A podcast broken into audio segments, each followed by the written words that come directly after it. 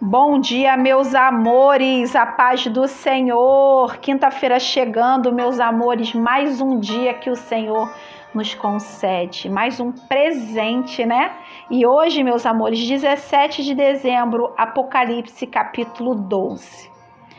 A partir do capítulo 12, meus amores, começa a perseguição cruel do mal contra a igreja. A mulher vestida de sol, com a lua debaixo dos pés e uma coroa de 12 estrelas na cabeça, é a igreja.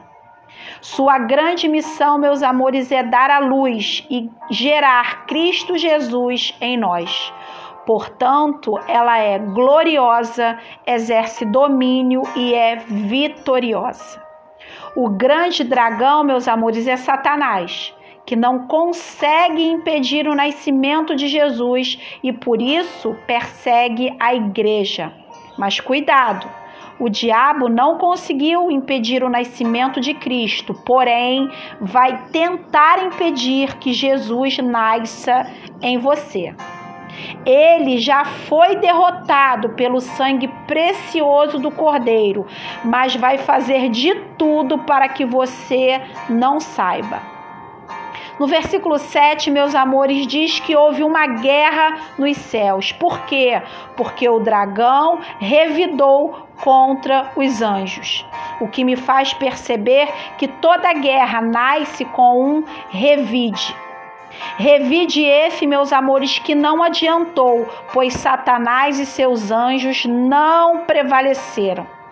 Quer acabar com uma guerra que geralmente não te leva a lugar nenhum, pare de revidar. Satanás revida em vão e muitas vezes estamos em uma peleja desnecessária porque estamos revidando.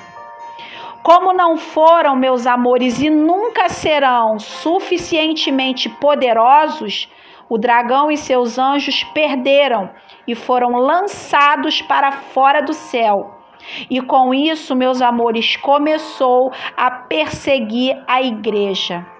Porém, a igreja, selada no capítulo 7, agora ganha um par de asas e está absolutamente fora do alcance de Satanás. E se hoje, meus amores, você é igreja do Senhor, está selado será perseguido, sim, mas nunca será alcançado. Amém, meus amores? Que vocês tenham uma quinta linda, cheia da presença do Senhor. Um beijo e até amanhã.